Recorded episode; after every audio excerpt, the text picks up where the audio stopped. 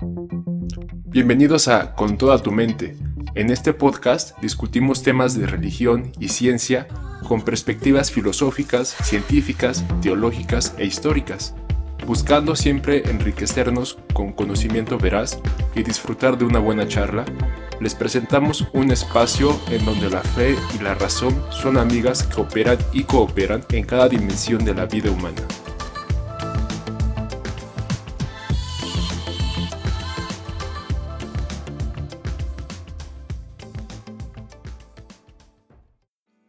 Hola, ¿cómo están todos? Mi nombre es Edrey Robles, tengo 28 años y soy estudiante de la maestría en Ciencias en Física Educativa. También estudié la licenciatura en Física y Matemáticas en el Instituto Politécnico Nacional, acá en México. Y a ver, Ángel, preséntate. Claro, ¿qué tal a todos? Yo soy Ángel, tengo 26 años, estudio el doctorado en Ciencias Biológicas en la UNAM tengo una maestría en ciencias, neurobiología e hice la licenciatura en biología también en la UNAM. Y actualmente me dedico de tiempo completo a mi tesis de doctorado. Con eso tengo. no, pues está bien, está bien. De hecho, pues realmente este proyecto lo estamos iniciando porque Ángel y yo somos hermanos y bueno, desde chiquititos pues hemos asistido a la iglesia cristiana, pero también al mismo tiempo pues en, nuestros, en nuestra vocación, en nuestros intereses, nos comenzó a gustar la ciencia, las matemáticas, la física, la química, la biología. Primero de manera así como de divulgación, pero ya cuando tuvimos que tomar la decisión de qué carrera estudiar, pues él tomó la decisión de irse por la biología y yo me fui por la física. Entonces, en, pocas palabras, somos un físico y un biólogo, somos hermanos y también somos cristianos. Y realmente, pues es el primer tema de este proyecto que se llama Con toda tu mente, justamente porque a veces cuando tenemos una, una fe como, como la que tenemos Ángel y yo, que tiene que ver directamente con cosas espirituales, con cosas sobrenaturales, que tiene que ver con Dios, pues aparentemente la ciencia no entra en este juego, ¿no, Ángel? Por supuesto, estamos en una época en donde la razón y la fe se consideran elementos incompatibles y desde pequeños yo siento que nos programan a apartar de tu, de tu mundo espiritual todo lo que tiene que ver con el mundo material. Y pues yo siento que no es así. Es una de las razones por las que estoy interesado en dar a conocer algunas ideas que tengo y que he podido obtener al leer a varios autores. Que la verdad la fe y la razón son elementos que siempre están cooperando en nuestras vidas para diferentes cosas, sea o no religión. Saben, en la ciencia también se encuentra la fe, ya que no todo se puede demostrar empíricamente. Y con base en esto, pues me, gustaría que diéramos a conocer parte de nuestra historia, ya que yo siento que es muy interesante que exista, digamos, un científico o un estudiante de una carrera científica que a la vez sea cristiano, ¿no? Y no me refiero a un cristiano de voy todos los domingos a la iglesia porque así me educaron, sino un cristiano por convicción, que sabe por qué cree lo que cree y tiene la esperanza en esta vida y una vida después de esta vida. ¿Tú cómo ves, Adri?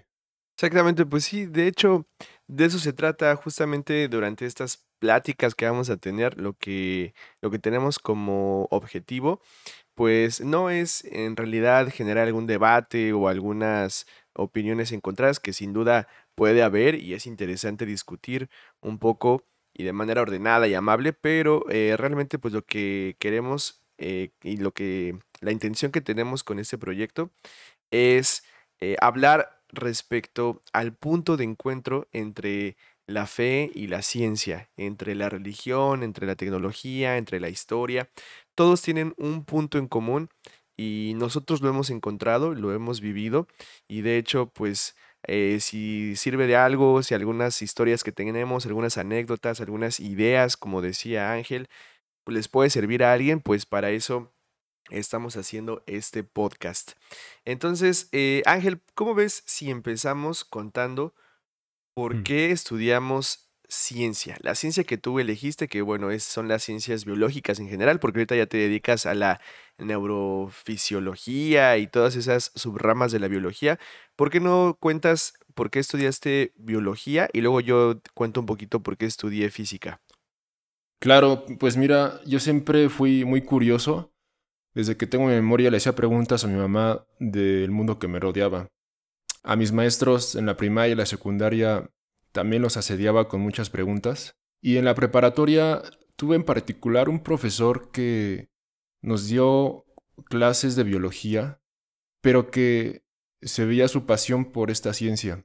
Nos llevó a prácticas de campo, nos enseñó varios eh, varios trucos, varias técnicas en el laboratorio para cultivar bacterias o para cultivar hongos. Y me quedó muy grabado algo que dijo diciendo, el futuro de, la humanidad reside en los biólogos en cuanto a que los biólogos somos responsables de encontrar ciertas curas o soluciones a enfermedades que tenemos hoy en día. Y eso pues me, me llegó no solo como una pasión, sino como una responsabilidad por el conocimiento que estaba adquiriendo. Entonces, ese maestro fue como la gota que derramó el vaso para que yo decidiera estudiar biología. Y sabes, en aquel tiempo mis compañeros de área 2 eh, iban la mayoría a estudiar medicina, ¿no? Y todos querían estudiar medicina en CEU. Y yo en aquel entonces no sabía muy bien que la biología era parte de un conjunto de ciencias de facto o naturales. Yo pensaba que al estudiar biología me iba a convertir en una especie de Luis Pasteur o Lee Margulis. Entonces, eh, poco a poco esa imagen o esa expectativa se fue deteriorando, la clásica decepción de la carrera. Pero surgió, yo siento más que surgió una perfección de lo que yo consideraría un perfil de científico o biólogo, como debería ser en nuestra sociedad. Y a la fecha sigo trabajando en eso, ¿sabes? O sea, tú en algún momento pensaste en estudiar medicina también. Por supuesto, o sea, mi mamá estudió medicina igual en la UNAM. Eh, yo la considero como una influencia personal en cuanto a por qué decidí estudiar algo relacionado a área 2, que son puras disciplinas de la salud y ciencias biológicas. Y yo no quise estudiar medicina porque en aquel entonces yo no quería relacionarme con las personas, digamos. No quería estudiar algo donde tendría que estar todo el tiempo con personas a mi alrededor y que ellas dependieran de mí, ¿sabes? Entonces como que siempre te llamó la atención la parte de la biología que tiene que ver con, con el laboratorio, ¿no? Con, con estar encerrado, este, con una bata o, o de campo o algo así. Sí, me gustó mucho la idea de poder tener en tus manos el tejido, la muestra biológica, el organismo, para jugar con él y responder preguntas que al final sí van a, van a beneficiar a las personas que son tratadas por los médicos, ¿sabes? Ah, ok, ok. Entonces, sí, sí, sí entiendo. La, la biología tú la ves como, como una especie de, de ciencia madre y de la que derivan la medicina y otras, otras así, ¿no? Por el estilo. Bueno, probablemente sea así, a lo mejor yo lo estoy diciendo como que tú lo interpretas así, pero sí, yo creo que de la biología más bien se deriva la medicina y otras, otras ramas de, de esa ciencia. Sí, y además, vamos, sabemos el chistecito de los físicos que dicen la biología es una mala clase de química y la química es una mala clase de física, ¿no? Y la física es una mala clase de matemáticas. O sea, se la vuelan con eso.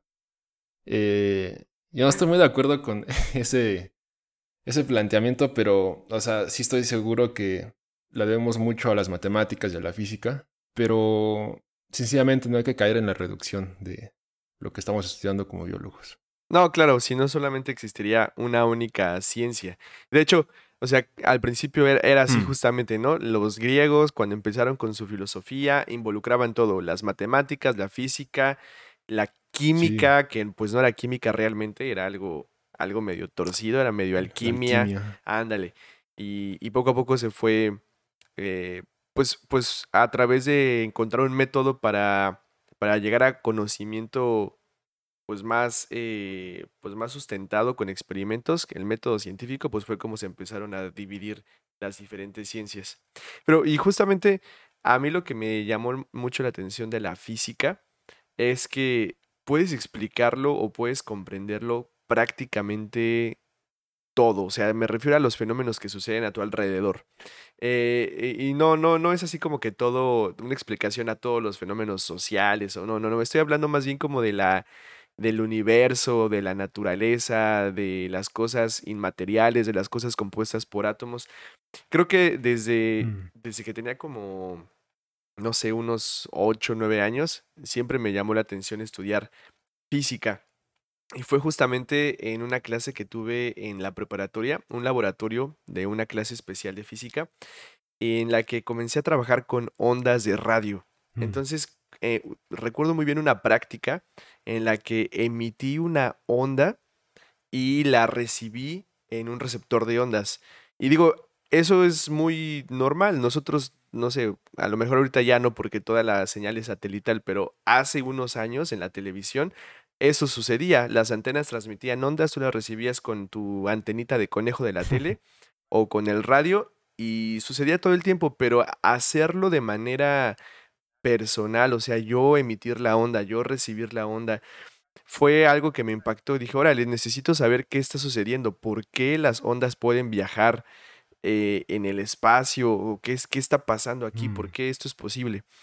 Y, de ahí despertó mi curiosidad, pero yo malinterpreté, realmente yo empecé eh, en la universidad estudiando la ingeniería en telecomunicaciones, porque me llamó mucho la atención lo de las ondas. Pero me di cuenta cuando ya empecé la carrera que nada tenía que ver la ingeniería con lo que yo estaba buscando. La ingeniería se, se enfoca en crear los aparatos, en checar que la tecnología funcione. Eh, y pocos se centran en entender qué hay detrás. Digo, no, no estoy hablando en general, pero la verdad es que la, los currículos educativos de las ingenierías en México, hmm. sobre todo las eh, escuelas públicas, pues tienen esa, esa perspectiva, como que enfocarse más en que las cosas funcionen, enfocarse más en que las cosas se hagan, que enfocarse en comprender qué está sucediendo. Y cuando me di cuenta de eso, dije, no, creo que mi, mi objetivo inicial de la física sí era el correcto. Entonces, después de estudiar un año la ingeniería en telecomunicaciones y electrónica, decidí cambiarme de carrera a licenciatura en física y matemáticas, así tal cual. No es ingeniería, es licenciatura. Porque hay un chiste por ahí, así como dices que los físicos contra los biólogos y contra los químicos, también los físicos contra los ingenieros y los físicos contra el mundo prácticamente. Y, y yo, yo decidí estudiar física porque, te digo, es para mí la manera que yo tengo de comprender y de explicar lo que sucede a mi alrededor. O sea, si yo, yo, yo ahora, gracias a que estudié esa carrera, puedo entender por qué al, al sostener un, una pelota, no sé, una, un balón de fútbol y al dejarla caer, ¿por qué cae como cae? ¿Por qué cuando rebota en el piso hace un ruido? ¿Por qué cada rebote es menor que el anterior? Y a lo mejor la gente que está a mi alrededor en ese momento me decía, pero eso qué importa, o sea, simplemente pues sucede y ya no necesitas entenderlo. Pero no, era algo que yo quería hacer, quería entender lo que sucedía a mi alrededor, los fenómenos, y realmente por eso estudié física, porque necesitaba explicaciones que estaban pasando a mi alrededor, cómo funcionaban los imanes, cómo funcionaban las ondas. Eh, y luego me encontré con la mecánica cuántica, con la relatividad, y realmente eso me impactó muchísimo. Y, o sea, a partir de ahí fue como una perspectiva completamente diferente. Entonces, por eso estudié física realmente. Oye, me recordaste a la pelea que tienen siempre Sheldon y Wolowitz. Sheldon es un físico y siempre le carga la mano a este Wolowitz que él siempre utiliza lo que Sheldon descubre y todo eso, ¿no? sí, es que es real. Sí es real esa, esa guerra así invisible entre los físicos y los ingenieros. Realmente, cualquier ingeniero siempre va a tener un maestro que estudió física. Y esa es otra de las cosas que quería comentarte. No sé tú qué opines, Abdi, pero eh, cuando entras a estudiar una ciencia, realmente uno nunca entra porque está esperando ser rico o tener un buen puesto, sino que entras por el puro amor, ¿no? Por la vocación al descubrimiento. Claro, sabes, yo tuve varios compañeros que son médicos frustrados, o sea, quieren estudiar medicina por X razón y no entraron en el filtro, se quedaron en biología, pero al tomar las primeras clases se enamoraron de la materia de fisicoquímica que de eh, botánica, porque realmente uno se queda a estudiar ciencia no porque sea fácil, no porque te dé mucho dinero, mucho menos en este país, sino porque es algo que te apasiona, es algo que harías, me atrevería a decir yo, casi casi gratis, ¿no? Pero uno no come electrodos o vasos de ensayo. Este, claro. Entonces, al menos en mi caso, yo estoy aquí porque es algo que yo amo, a pesar de que a veces hay días en los que quiero aventar todo por la ventana, ¿no? Sí. Sí, y de hecho, otra de las cosas que, que, comentan mucho, que bueno, yo escuché a mi alrededor, era que al estudiar biología o química o física pura, estás estudiando para ser maestro.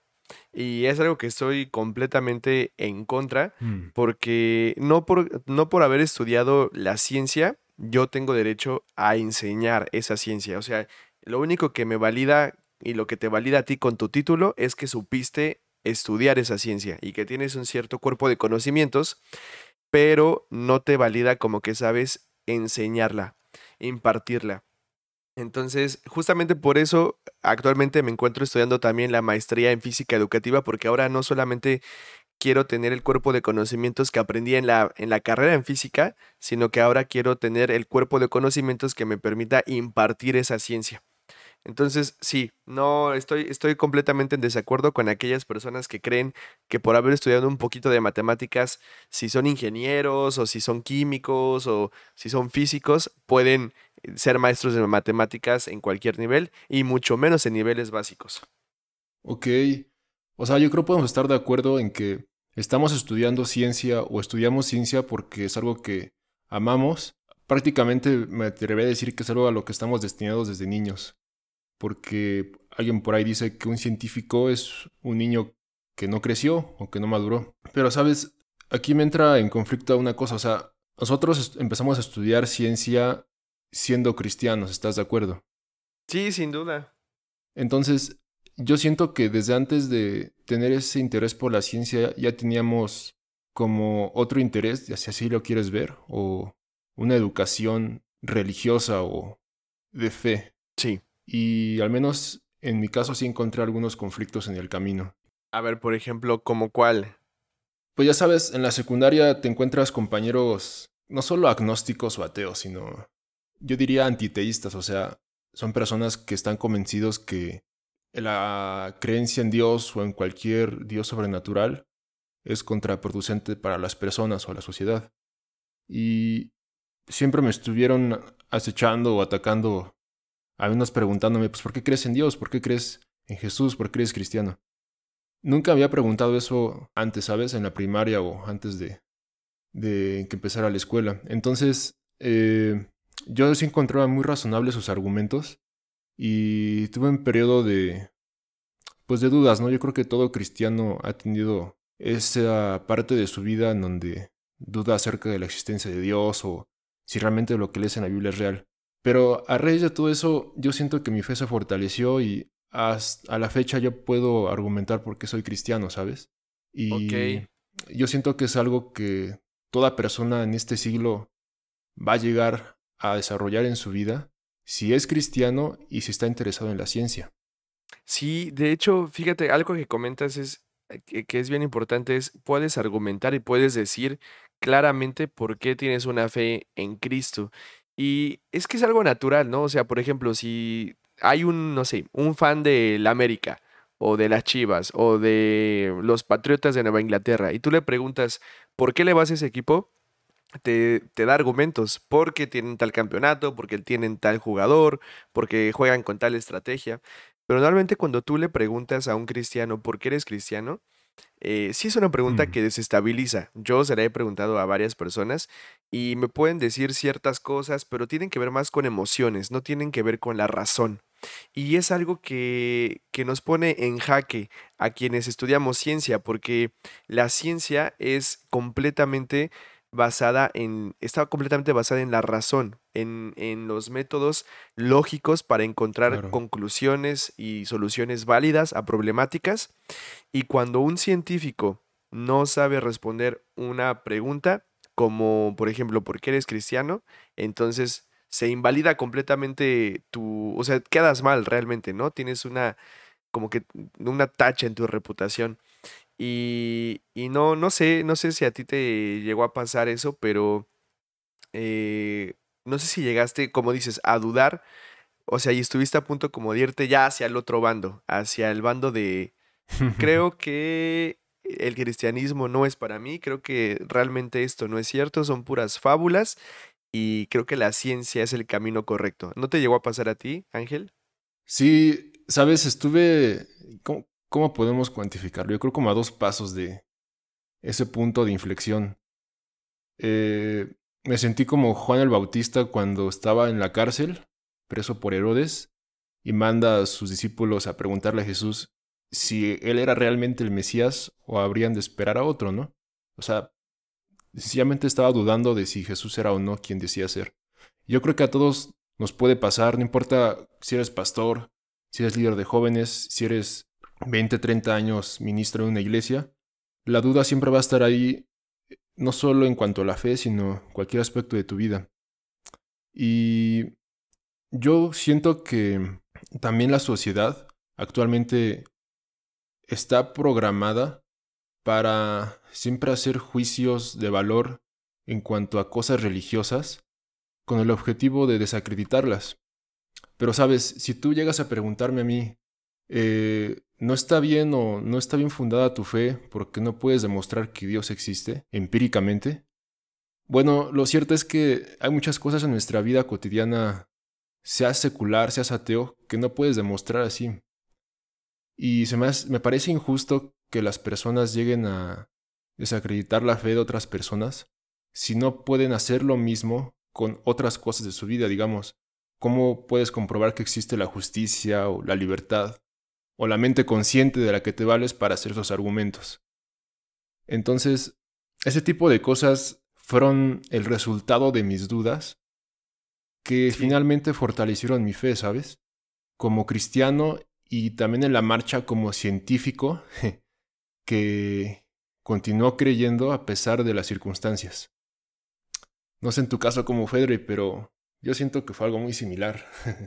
Pues sí, de hecho, yo estuve así a, a dos. De hecho, no, yo creo que sí me pasé al bando de los que atacaban ahora el cristianismo. Y no solo el cristianismo, sino a cualquier religión y cualquier creencia espiritual.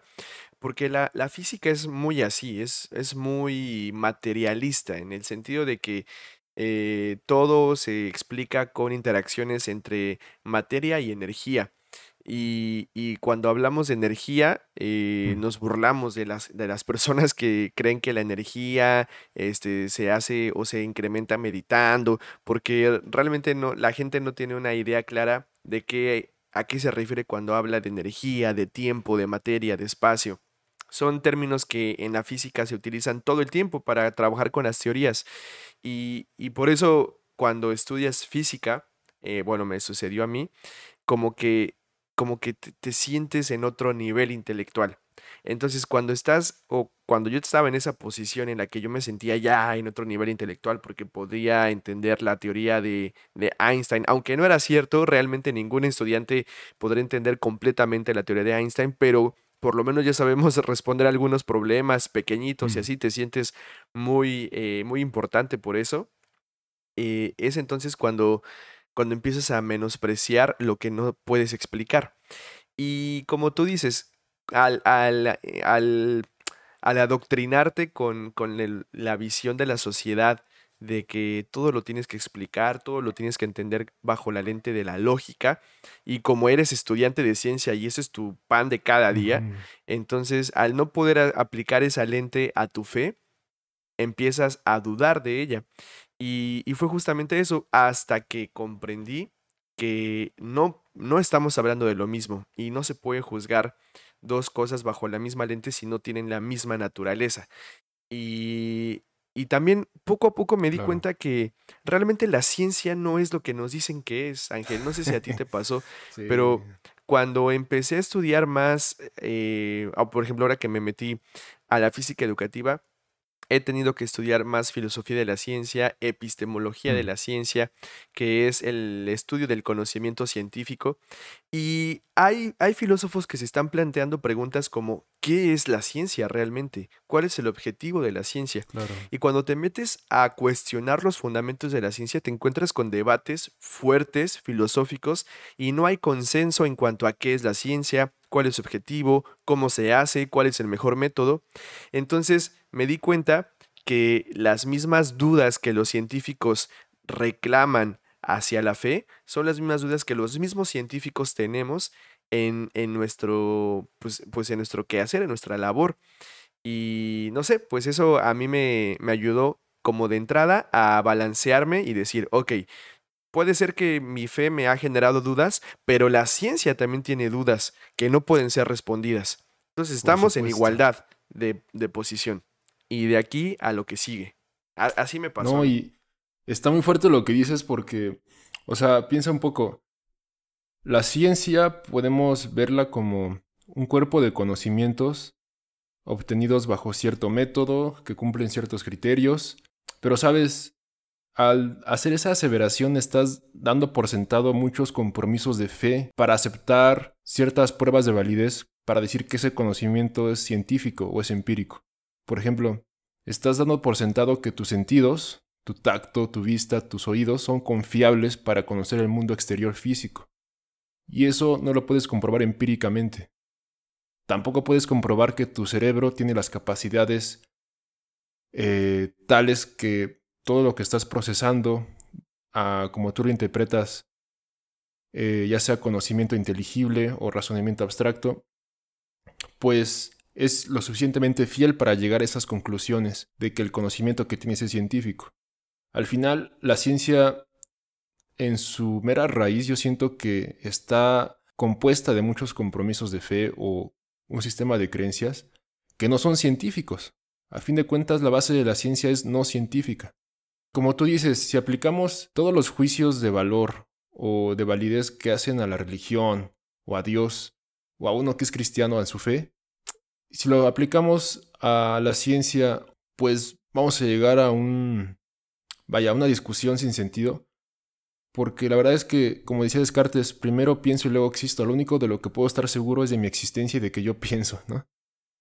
Y este es un extremo racionalista muy duro que ya muy pocos epistemólogos toman, pero que en un momento regía, o yo creo que sigue rigiendo el argumento en contra de Dios.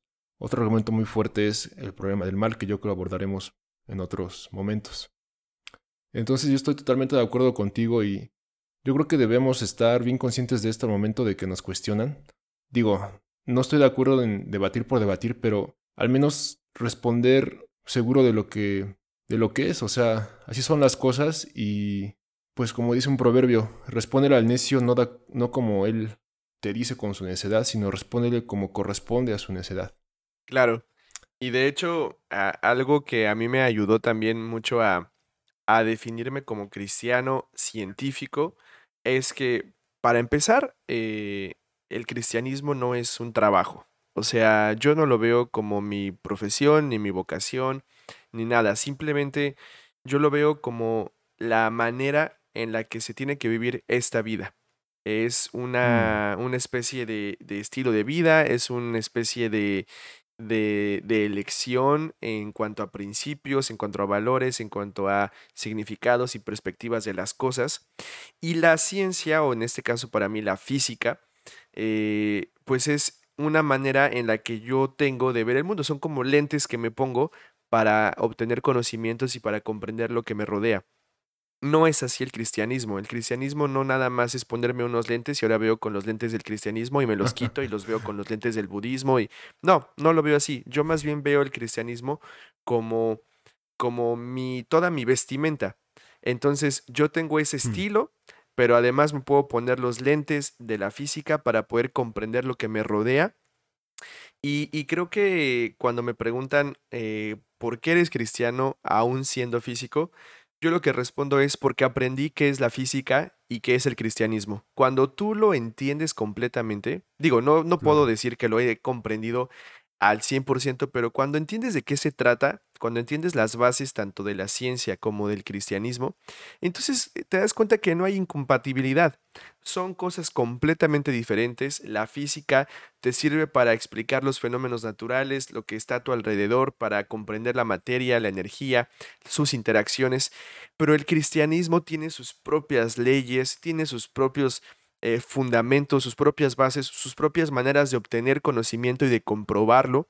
Y cuando tú te metes hmm. a este mundo también, entonces te das cuenta que no hay incompatibilidad, por el contrario, se complementa muy bien porque es tan bueno tener una realidad y una base espiritual como una base científica y de razonamiento y, he utilizado muchas cosas que he aprendido en la física para mi vida cristiana, como no dejarme llevar por lo que sea que me digan que dice la Biblia, sino ponerme a investigar. He, aplicado eh, mis habilidades de investigador en el cristianismo, pero también he aplicado muchas cosas del cristianismo en mi vida cotidiana y sobre todo en la física, como, ok, la duda está bien, está bien tener la duda y, está bien eh, no tener todas las respuestas en este momento. Y creo que así es como yo logro conciliar mi vida cristiana y mi vida como, como físico no podrá decir que soy eh, científico porque no ejerzo la, la física como, como profesión, pero sí como estudiante y, y sí como, como mm, eh, docente de física. Entonces, pues así, así es como yo lo interpreto. Ángel, ¿tú cómo lo interpretas? ¿Cómo respondes cuando alguien te pregunta por qué eres cristiano siendo científico? Pues yo le invitaría unos tacos, porque la respuesta sería medio larga, ¿sabes? sí. o por un trago, depende de quién sea, ¿no? Eh, pues yo respondería así, mira, sencillamente podemos ver a la fe y todo el mundo espiritual que encierra el cristianismo como si estuvieras, tú me corregirás, hablando de mecánica cuántica, ¿no? Digamos, estudiar las ondas radiales que produce algún transmisor. Entonces, para eso necesitas un detector de ondas radiales. Y si quieres hablar de física o de ciencia en general, ya yo lo vería como estar hablando de ondas acústicas, ondas mecánicas. Entonces, para hablar de eso necesitas, digamos, algún detector de ondas acústicas, un micrófono, por ejemplo. Entonces, supongamos que usas el micrófono para tratar de detectar ondas radiales, no vas a poder hacerlo y puedes llegar a la conclusión errónea de que no existen. Pero no es así, la verdad es que necesitas otra aproximación para poder conocer ese mundo y así llegar a una conclusión más acertada.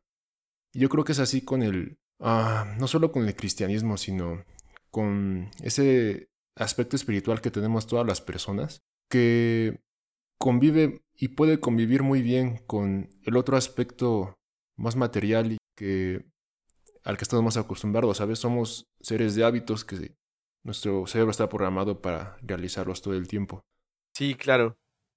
Sí, de hecho, creo que así ya como para, para ir cerrando esta conversación, nada más quería comentar que eh, sin duda hay puntos, y tú estarás de acuerdo, Abdi, hay puntos en los que la fe y la ciencia se encuentran y que generan debates. Hmm. Por ejemplo, la creación del universo, la teoría de la evolución y otras cuestiones que tú has estudiado en la biología, yo he estudiado en la física que pues el cristianismo tiene respuestas para eso, pero también por otra parte la ciencia tiene respuestas para eso y a veces pueden parecer incompatibles hasta que te pones a estudiar bien las dos respuestas, porque uno casi siempre cuestiona, ah, es que la respuesta cristiana es muy reduccionista, es muy, muy de fábula, muy de cuento de ficción.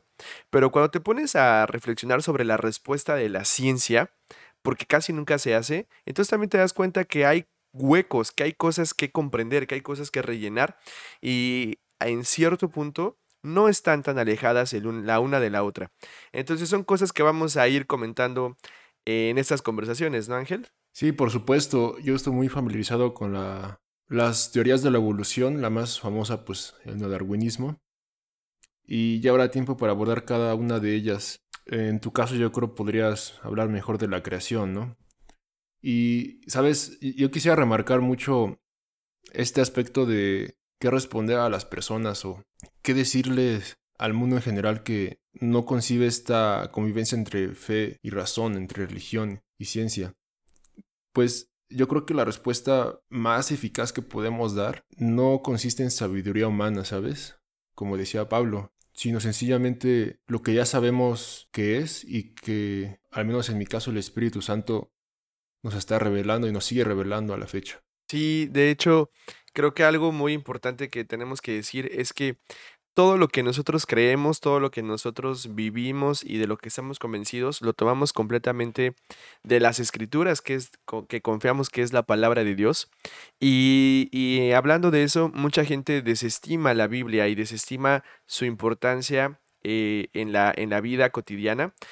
Sin embargo, creo que es por ignorancia, porque no saben de dónde viene, no saben cuántas, cuántas obras respaldan a este libro y cuántas, en cuántas incongruencias se caería si tú aseveras o afirmas que la Biblia está equivocada o es un libro que fue inventado por humanos.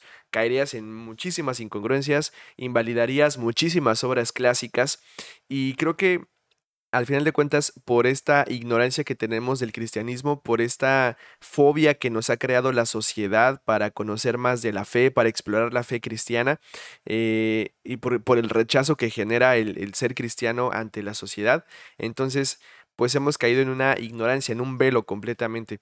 Y pues también es eh, el objetivo de estas pláticas poder poner de una manera más clara el por qué ser cristiano no significa cometer suicidio intelectual en absoluto y al contrario. Eh, queremos que los, que los cristianos que estén escuchando esto estén muy orgullosos de su fe y que puedan defenderla y compartirla con todo el mundo porque sabemos que ese es el camino correcto.